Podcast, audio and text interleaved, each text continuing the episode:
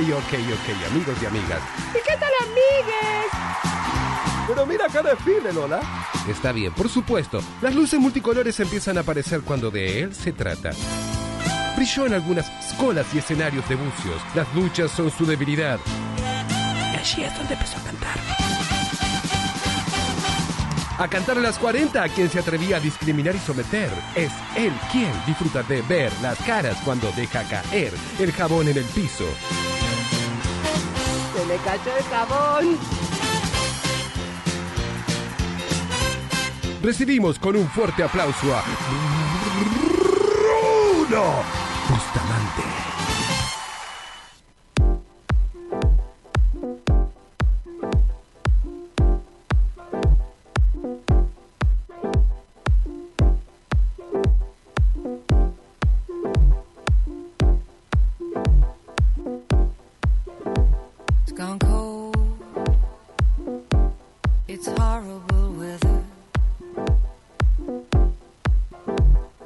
slow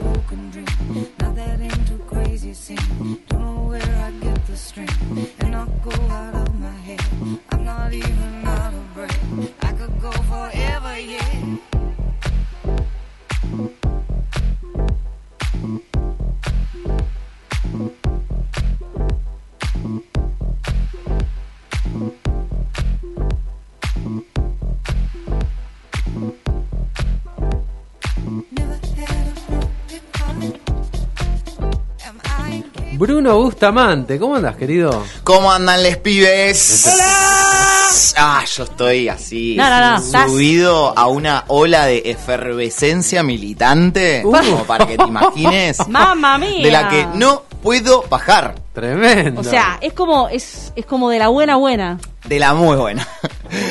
Eh, claro, sí, es de la Digo, de la alegría buena, ¿no? Obvio, sí, tal cual, de la alegría. del- Esa que no baja nunca, que es como, estoy ahí arriba, ganamos la Copa América, esas cosas. Bueno, ¿qué es la alegría colectiva? Claro, ahí va, básicamente, ¿no? bien. Esa alegría que es compartida eh, y que y, y que nada, y que trasciende todo, que trasciende absolutamente todo. Es trascendental, como se dice, y que la gente dice, esto es trascendental. Sí, sí, en el, el sentido literal la palabra. Absolutamente. ¿Ustedes qué onda, chiques? Estoy escuchando la primera parte del programa. Acá, Caro, que está con ganas de que vuelva a la burbuja. Estabas hablando de la burbuja de Canal interpre- 11. interpretás todo como eres, yo digo burbuja, la gente piensa cualquier cosa menos en burbujas. Ay, no me digas que hubo teléfono descompuesto. Yo ya me estaba haciendo ilusiones, ya me estaba ¿cómo- cómo acomodando ahí en el volver a la- piso. A la, burbuja. Y mirá, sería volver con un equipo renovado, eh, con, yo diría, bueno, a ver, para los oyentes, como para que Dale, se entienda un poco, eh, con Caro hace algunos años atrás, ya varios años atrás, fue en el 2015, ¿no, Caro? Sí. En el 2015 compartimos Qué joven. un... Re, compartimos eh, espacio en un programa de televisión que salía por Canal 11 los martes y los jueves, en el horario de la noche, salía como a las 21 horas, creo, ¿no? Los domingos. Los domingos también. Los domingos. ¿No era martes y jueves? Tenés razón, martes y jueves y lo repetían los domingos. Claro, y la repe los domingos. Sí. En el que trabajábamos distintas problemáticas de la provincia. Problemática habitacional, 19640. Bueno, todos esos Todo, temas todo. Que, que uno puede identificar como controvertidos. Se iba por todos los ministerios, digamos. Real.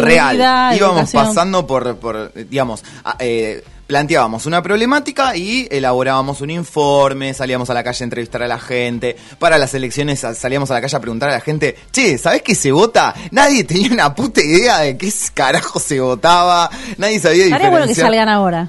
Re, re. ¿Por qué dejaron de haber esos programas qué sé así? yo. Porque, viste, como la tele como que ya fue y entonces, viste, como que hay como que re- Bueno, rearmarlo. pero ¿cuánta gente dice que la radio ya fue? Y mirá cómo estamos acá bancando la parada en Es esta hermosísima radio, online. O sea, la tele no fue, ahora pasa por las redes sociales. Claro, Digo, ese es el tema. Habría que reflotar ese proyecto porque la verdad que también eh, yo quiero decir que, Voten. Eh, gracias a ese programa de televisión salimos a patear barrios también. Vos Es que bueno. mencionabas esto, Sí. conocimos los barrios autogestionados, conocimos familias de un montón de, de- de- de diferentes barrios, estuvimos en Río Grande haciendo este programa, en Tolwyn Sí. también. Nos recorrimos toda la provincia con ese programa. A mí la verdad me llena de orgullo ese laburo que hicimos y hay algunos, pocos programas que están subidos en YouTube. Así que si estás del otro lado y te interesa conocer un poco más qué estábamos haciendo con Caro en el 2015, Ahí bueno. le agarró, viste, lo de la burbuja y le salió por ahí. Está bien. Y bueno, sí, quise, forcé un poquito el teléfono descompuesto para, para que hagamos un poquito de memoria, que, que nada, que esa fue una experiencia que estuvo muy interesante y me parece que nada, crecimos un montón. Es buena, es muy buena. Bien ahí con forzar el teléfono descompuesto. ¿Cuántas veces sucede eso, no? Y a veces hay que, a veces hay que forzar un poquito las cosas, ¿no? Intencionarlas, forzarlas, pedirle al universo, invocar al universo con eso que querés, pero así, con toda claridad. Claro, tipo, claro. universo, quiero esto para mi vida. Yo te garantizo que cuando Sí. te quieras dar cuenta, el universo ya te cumplió. Qué lindo. Sí. ¿Cómo arrancó este jabón, Ale? Por Con toda, con toda- con Por favor. pasando por. ¿Cómo nos gusta hablar al aire así como? Sara, sa, sa, sa, sa. sa, La guitarra, la guitarra, dale. Ay, me pongo el saquito, nena. Bueno, eh, Chiques, ¿saben por qué estoy Exacto. re, re contra, re feliz? ¿Por qué, Bruno? Hace ya aproximadamente unos dos meses eh, que conformamos una mesa súper diversa, una mesa de autoconvocades, de gente que se propuso un objetivo. Y así, y así fue que se sumaron gente de 100% diversidad y derechos, que es la orga en la que milita Victoria Tavires Castro, de Red Diversa Positiva, que es la orga en la que milita Erika Noeli Moreno, de Red Sorora, una organización mil- mi- militante feminista que eh, en la que está Romina López, Andy López. Romy ha estado en este programa hablando de infancias transgénero. que tiene su- Que además, ¿Y Romy, claro, que además Romy milita en Infancias Libres, esta organización que está ahí defendiendo los derechos de las infancias transgénero. Em, bueno, también gente de la CTA, gente de AT Verde, gente de SUTEF Multicolor, gente del Partido Social Patagónico. Bueno, digamos, imagínense que una mesa sí, sí, sí. súper diversa. Diversa. Súper diversa. Qué No, difícil. perdón, no quiero ser eh, ir, ir con algo que no tiene nada que ver, pero te voy a preguntar, de los partidos dominantes, eh, ¿hay alguien en esa mesa diversa? Me refiero... Pará, definime partido dominante. eh, porque- Bueno, ah, eh, Forja. Forja es, eh, y la Cámpora, Bueno, PJ. Eh, recién les Frente mencionaba a, a 100% diversidad y derechos. Victoria Tavires Castro es la subsecretaria de diversidad Claro. de la provincia. Forma parte de Forja en- de alguna forma, digamos. Tal cual. Bien. Por eso, no solo uno pertenece a una organización. Claro, eh, es transversal, como decimos un montón Exactamente. de veces. claro. Fue súper eh, interpartidaria, intersindical, inter. Digamos, Claro. fue como súper inter. Súper Claro, trans. claro, claro. Ah, Lo que pasa- súper transpartidaria, vamos a Es decir. que en, en todo el enunciado que hiciste o en el detalle no escuché ni UCR ni PJ, Ah, ah, o sea, todos los partidos Ajá. más tradicionales, digamos. Claro. Capaz que No, porque son muy mirá, tradicionales, ¿no? eh, también en ese sentido hay que decir que esta mesa de autoconvocades es autoconvocada, baby. Claro, claro. ¿Te interesa trabajar estos temas? Vas. Bueno, venga. O mandás a. Venga, acá Claro. no nos importa de qué partido sos. Claro, claro. Lo que nos importa es que vengas con un aporte que nos permita llegar al objetivo. Que bueno, ¿cuál es el objetivo en esta oportunidad? Nos propusimos elaborar un proyecto de ley provincial que sea en adhesión total a la Ley Nacional de Cupo Laboral Trans. Perfecto. Entonces, eh, tengo una invitada para, para hablar de esto. No sé si ya estará del otro lado. ¿Sí? ¿Ya la tenemos Está del otro lado? Bien. Bueno. La invitada que tenemos hoy eh, estuvo integrando esta mesa de autoconvocades. Ella es Natalia Ortiz, es militante del espacio.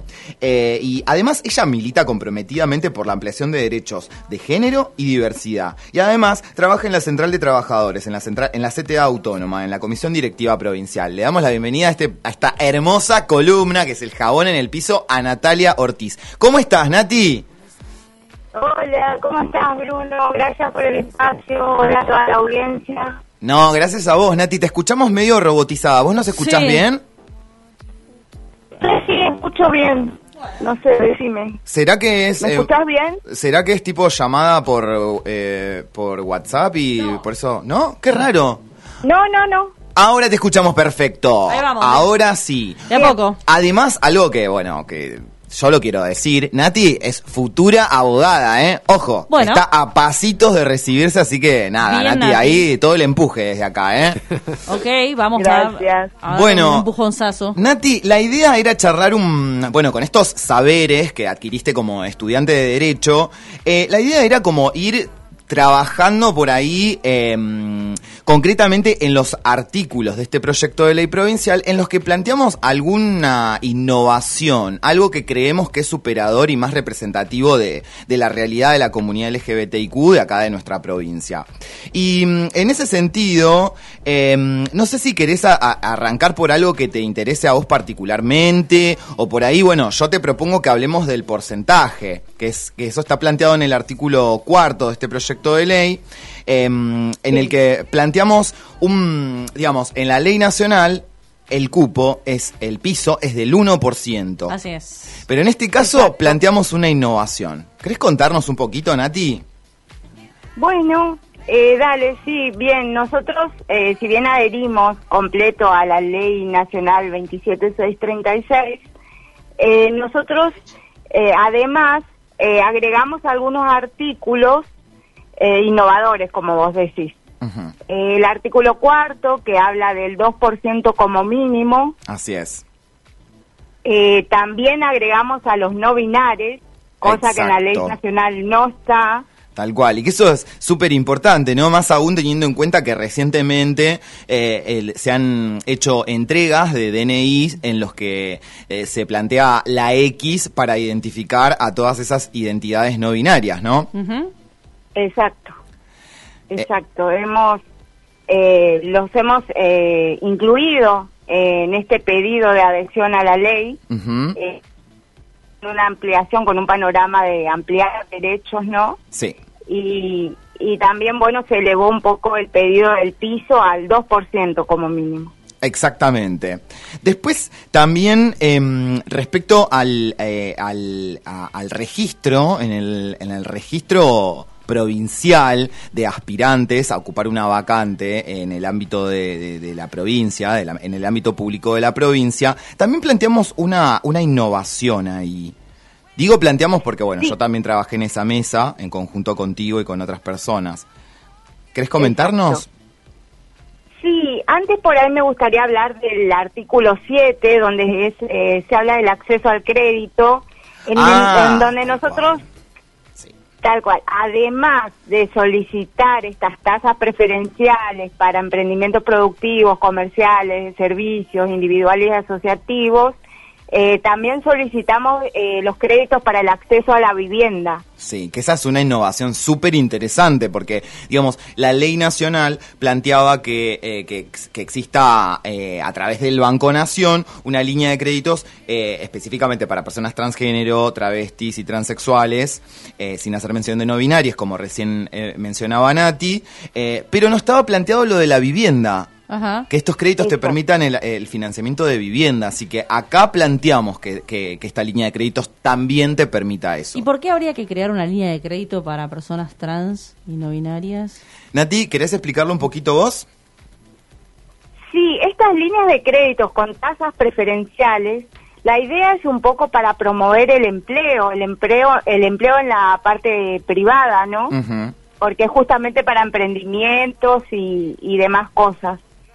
Eh, y aparte quisimos agregar el de la vivienda porque obviamente que al no tener un trabajo en blanco y estar fuera de lo que es eh, el trabajo remunerado, Formal, claro. eh, formal exactamente, eh, no, no tienen accesos. Como la ley nacional lo plantea a través del Banco Nación, nosotros lo que hacemos es agregar un artículo y que sea el Banco de la provincia de Tierra del Fuego quien eh, emita estas líneas de crédito, que ya existen, ¿no? Pero bueno, esto sería con una tasa preferencial. Exacto. Además también tengamos en cuenta lo siguiente. Estamos hablando de un sector de la sociedad que ha, sido eh, marginado históricamente. Y, y- Totalmente. y cuando te presentás en un banco y no tenés ningún antecedente crediticio, jamás tuviste una tarjeta de crédito, nunca tuviste una cuenta bancaria, nunca tuviste nada, difícilmente un, un banco te vaya a dar un crédito. Sí, porque claro. no tenés antecedentes crediticios, no, no figurás en ningún lado. ¿Qué pasó? Y aparte también otra cosa, tengamos en cuenta que hay muchas personas eh, eh, transgénero, transexuales, travestis, no binarias, que muchas veces su identidad autopercibida no es la misma que figura en el DNI. Sí, Entonces, sí. anda a un banco a pedir algo sin tener hecho tu cambio en el DNI. Claro. Digamos, los bancos, as- al igual que un montón de otros espacios, sí. Aún no se han ayornado con la ley de identidad de género, que plantea que tu identidad es la autopercibida. Entonces, es importante que esto esté mencionado Es como acá. foto, te miro. Foto, carnet, te miro. Claro, ¿entendés? Como, chiques, eh, nada, nos ponemos todes a leer la ley de identidad de género Sí. urgente, porque estamos medio que todes estamos en incumplimiento. O sea, Claro. Claro.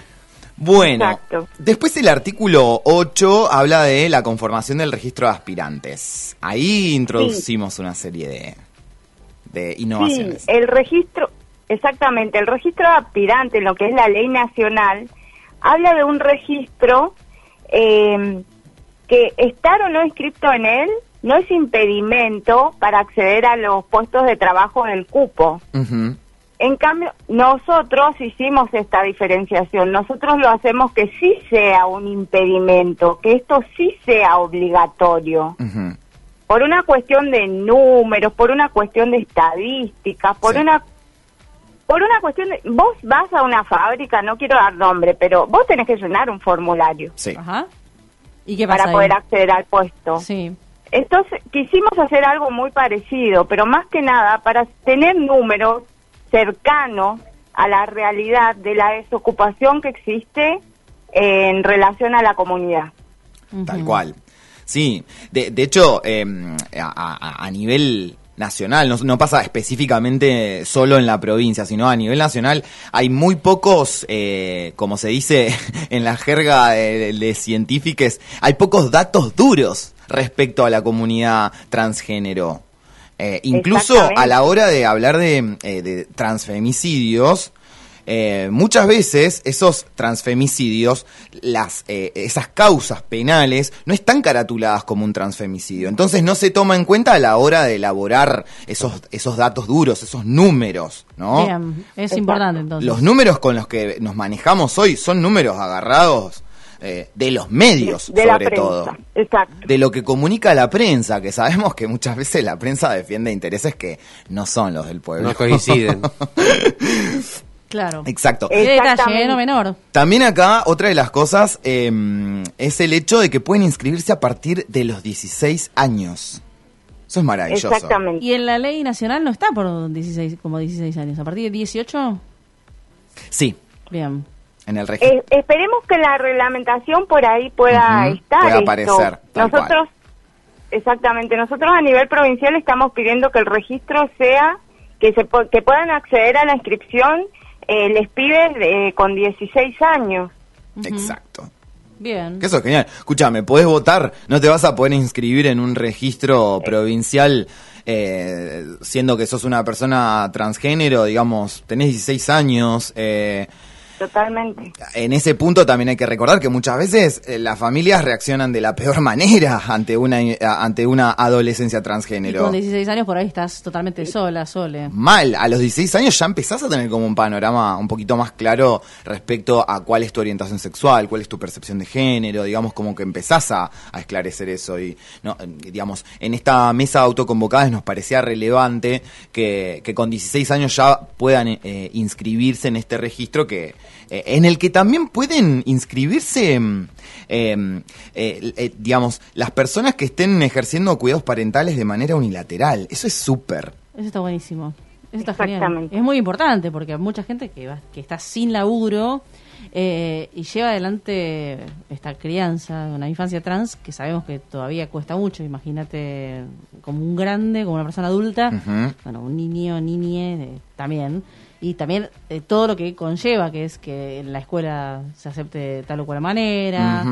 Eh, y todo eso por ahí solo o sola, porque muchas veces eh, alguno de los dos, eh, que- quienes concibieron a esta infancia, se borró.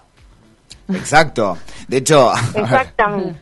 ¿cuántos padres se borran por porque se les cantó directamente? ¿O Yo no? sé que hay mucha gente que mientras lo escucha dice, bueno, pero esto también me pasa a mí, o sea, sí, también, que llevar adelante, claro, pero hay, hay un... Se una en juego Hay una profundidad. De todas maneras, esto es lo que siempre decíamos, ¿no? Que de, de este lado se lucha una parte, entonces cuando esta parte gana esa lucha, del otro lado dicen, pará, ¿y por qué ganaron ellos y nosotros no? Que también somos, por ejemplo, no sé, damnificados por este tema. Bueno, acá estamos, o sea, hicimos primera. Así que su- subite a la ola porque es así. O, sea, ¿o no? Nati, ¿cómo lo Tal ves? cual.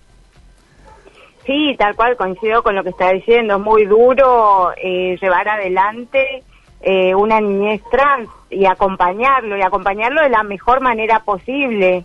Las niñeces libres eh, es algo muy nuevo que se está trabajando y a los adultos nos cuesta mucho más aceptar. Real. So- Esto, lle- esto lleva todo un trabajo y un acompañamiento del adulto que está criando esa niñez trans eh, que realmente requiere de un montón de tiempo, requiere de un montón de gastos, Sí.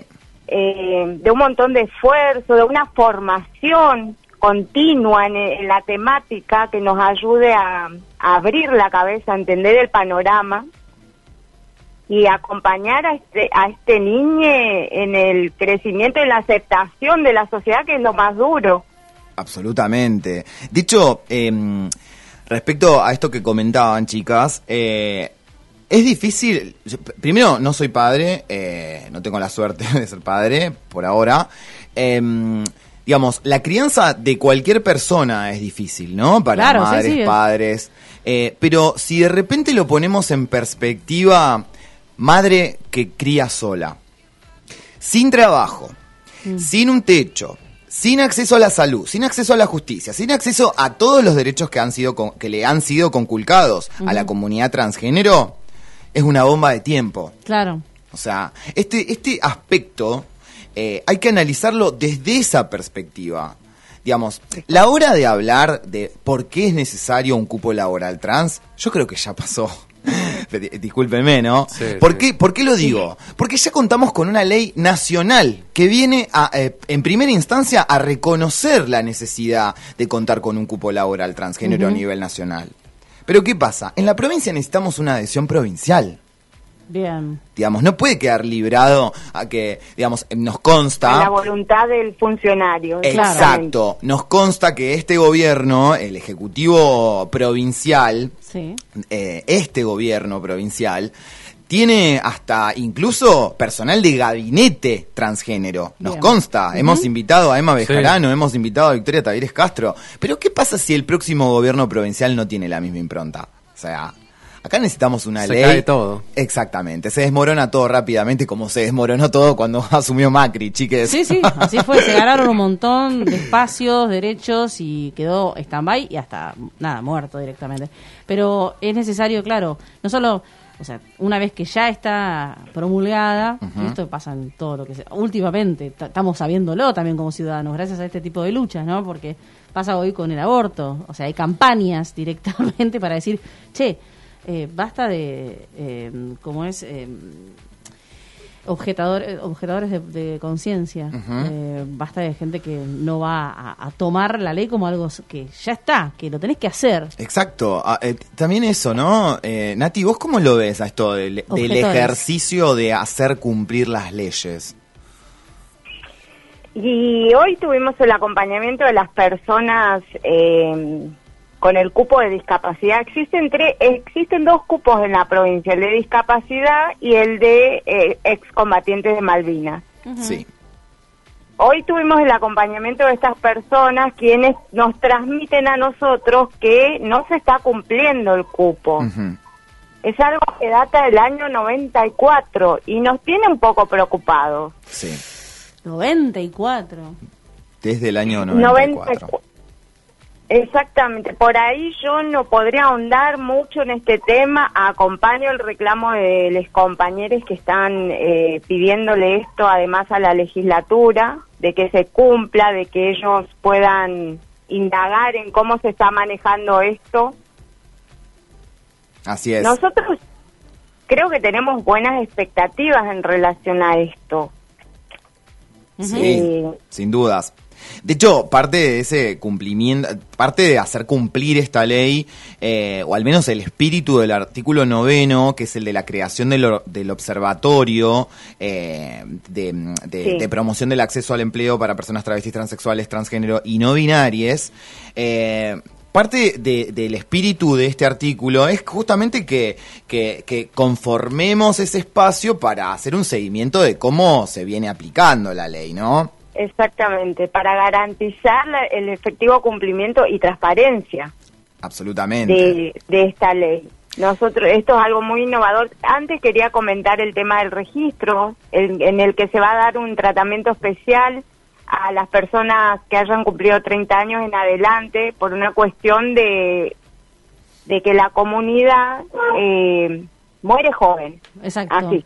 Supuestamente. La esperanza, el promedio de vida de la comunidad es bastante acotado. Sí, 35 años. Ujú.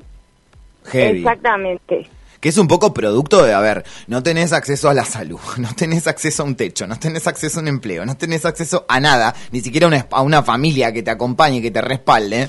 Factores aparte anexos como operaciones eh, Claro, tal cual, porque... eh, hormonas vencidas que te las vendió un conocido. Claro, y viste todo en la clandestinidad y también en paralelo eh, eh, muchas y muchos compañeros compañeros transgénero eh, terminan ejerciendo la prostitución. Exacto, sí, sí, sí. ¿Se imaginan Sí. ustedes lo que significa? Enfermedades contraídas. Enfermedades, meterte en la casa de un tipo que andás a ver, ¿entendés? tipa que te mata palos. Esas cosas hacen que la expectativa de vida no sea la misma que la de una de un machito heterocisgénero. ¿Entendés? Eh, digo, nada. Eh, reitero, este también es uno de los argumentos que hizo que, que- que llegásemos a tener una, una ley nacional, ¿no? Eh, así que, nada. Nati, ¿querías comentar alguna otra cosita? No, no, eh, sí el tema del observatorio me parece algo que nosotros lo, lo hemos introducido, que no existe en la ley nacional, Sí. eh, que va a estar conformado, si esto se aprueba, ¿no? De varios miembros, yo le digo las cuatro patas de la silla, porque va a estar el Ejecutivo, va a estar el sistema judicial, va- van a estar ONG gente del colectivo, eh, y también van a estar la representación gremial o centrales o confederaciones. Tal cual. Muy interesante. Sí, va a Para estar. hacer el seguimiento, ¿no? El minuto a minuto. Exactamente. ¿Cómo viene esto? ¿Dónde hay que Sí, apretar? Alguien tiene que hacer un seguimiento de la aplicación. Suena fuerte lo de apretar, Sí, pero... ¿no? sí, sonó fuerte. Bueno, chicos, a ver, apretar es, hola, ahí, legislador, ¿van a votar esto o qué? No, porque hoy seguramente ya tienen más o menos quienes van a levantar la mano y quienes dicen sí, de movida, y quienes dicen, ah, eso. No. Sí. Lo concreto es que la presentación de este proyecto de ley provincial fue hoy. Hoy, miércoles 11 de agosto. Más fresco Eh, imposible. tal cual, estamos acá prácticamente, no, no sé si con las primicias, porque también hay que decirlo, Nati, hoy nos visitaron un montón de colegas de la comunicación. Canal 2, Canal 11, Sí. Radio esto, Radio aquello. Eh, estuvieron en contacto con, con- con diferentes integrantes de la mesa autoconvocadas y la verdad eso hay que agradecerlo porque justamente Sí. esta reparación, este reconocimiento para la comunidad transgénero, transexual, no binaria, eh, lo tenemos que pulsar entre toda la sociedad. No es que es una lucha exclusiva de la comunidad LGBTIQ. Claro.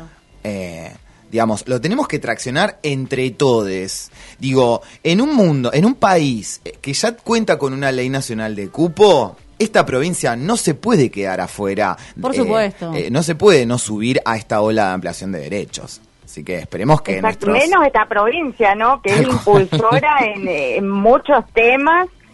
Nosotros creemos fervientemente que tenemos eh, funcionarios y políticos comprometidos con la temática desde hace muchos años. Sí, totalmente. La verdad que eh, a la hora de elaborar esto, eh, en la nota de fundamentación citamos un montón de antecedentes provinciales y, y nacionales e incluso del, mundo, eh, que a mí en lo particular me hicieron sentir mucho orgullo de ser fueguino, honestamente, de ser fueguino y ushuaiense. En serio lo digo. me lindo miran como diciendo, eso. ¿qué carajos? ¿Qué dijo? Tal cual. Pero bueno, a ver, hay que decirlo, el primer matrimonio igualitario de Latinoamérica y el Caribe fue en nuestra ciudad y ni siquiera había ley de matrimonio igualitario. Mira vos. Exactamente. Así que, nada, eh, eh, son cuestiones como para recuperar un poquito el, el orgullo. Como para ir cerrando, Nati, vos además eh, hay algo que quiero que compartas con la audiencia, que, eh, digamos, vos trabajás eh, en el registro de aspirantes para adopción. Exactamente, sí. ¿Y mm, cómo funciona? Digamos, si yo soy una persona que quiere adoptar, ¿a dónde me tengo que ir a inscribir? ¿A dónde voy y me asesoro? ¿A dónde voy y pregunto sería como todo una eso? publi. Un poco sí, un poco sí, porque Claro. quiero, no quiero a, a- a ninguna criatura en, en- en ningún lugar que no sea en un seno familiar. Por Ahí eso va. quisiera que Nati comparta esta información. Sí, ese es el espíritu de, de la ley de adopción, ¿no? Eh, culturalmente es por ahí- se entiende por ahí que es un recurso para familias que no pueden tener hijos, no pueden gestar. Ujú. Pero ese no es el deber del Estado. El deber del Estado realmente tiene que ver con la tarea que hace el registro de poder encontrar una familia para un niño y no un niño para una familia. Claro, tal cual. El eje está puesto en los derechos del niño. Exactamente. Qué detalle. El al- ¿Cómo? Qué detalle, ¿no? O sea, esto de, de que no es al revés, no es tipo, ay, voy a ver si hay algún niño para mí. No, tal cual, no es por ahí. Yo siempre digo lo mismo. En el registro no tenemos un hornito que saca bebés. No es así. Esa no es la, la realidad. Nosotros trabajamos con chicos que se encuentran en estado de adoptabilidad, que se encuentran en hogares, en familias de acogida, eh, y que nuestro deber como registro es encontrar una familia que se adecue con las necesidades que tiene ese niño para crecer y garantizar su crecimiento dentro de un seno familiar. Bueno, está súper empapada en el tema y obviamente creo que está buenísimo que este grupo, que este colectivo se haya de autoconvocados, eh, se haya nutrido y que haya encontrado dado con el paradero de, de Natalia. Sí, sin duda. La verdad que de- de- de- en esta diversidad, en la conformación de la mesa, la verdad que hay, hay gente súper comprometida. eh, digamos, tal vez si, si, si la mesa se conformaba para tratar otro tema, capaz que no, no nos sentábamos. Pero como acá estamos hablando de, de- de inclusión del colectivo trans, eh, nada, nos sentamos todos, nos pusimos un objetivo y más allá de las diferencias, eh, hoy podemos ostentar con mucho orgullo que terminamos presentando este, este proyecto que desde mi óptica es el proyecto más representativo de la realidad de la comunidad LGBTIQ, en particular de la comunidad transgénero, transexual, travesti y no binaria eh, de nuestra provincia. En esto trabajó gente de Ushuaia, de Tolwyn y de Río Grande. eh, todo fue por consenso eh, y, y- y la verdad que es, es un orgullo para una mesa así, ¿no? ¿Qué te Creo que también es, un- es, Es un, gran- es es- un paso muy, muy grande. y yo de alguna manera lo percibo como también un ejemplo para la sociedad, ¿no? Porque, digo, muchas veces nos quedamos como concentrados en lo que nos diferencia y nos olvidamos de las cosas que, no, que nos unen, que muchas veces tenemos objetivos en común, Sin Claro. dudas. ¿no? Hay muchos. Eh, Natalia, mil gracias por este contacto. Un millón de gracias, Nati. No, por favor, cualquier cosa les comento, el registro único queda en, en Tebu 13 Casa 15, tenemos sede en Río Grande y les dejo un mail, Dale. rúa arroba tierra del fuego punto gov con b corta punto ar. Cualquier cosa se acercan al registro, lo que quieran saber, Perfecto. estoy a disposición. Entonces, Intebu 13 Casa 15 de acá de la ciudad de Ushuaia y si no, a través de un correo electrónico que es rua arroba tierra del fuego punto gov con corta punto ar. Punto ar. Eh, si querés te dejo un teléfono, 435-227. Bien. 435-227 es a donde tenés que llamar si estás interesada en incorporar, en, en, en ser garante de derechos también, ¿no? Porque es ser garante de un derecho del niño. Eh, eh, el niño tiene Exacto. derecho a tener una familia, así que si querés ser parte de, en ese plan, bueno, llamas que personas como Nati Ortiz van a estar del otro lado asesorándote. Excelente, Nati, muchísimas gracias. Muchas gracias, A Nati. ustedes por el Hasta espacio. luego. Hasta luego. Besos gigantes. Hasta Gigantesco. luego. Bueno, ahora eh, sacamos el gin tonic. Dale, Es por muy- ya estamos muy adelantados, ¿no? favor. y yo ya estoy, um, imagínense, miércoles, con todo lo que pasó hoy. Después, che, paren un poco. Costó llegar a este miércoles, ¿eh? Real que sí. Así que, ¿qué hacemos? ¿Arrancamos el fin de? ¿Qué les parece? Gracias, Bruno. Gracias a ustedes, chiques. Beso. Chao, chis.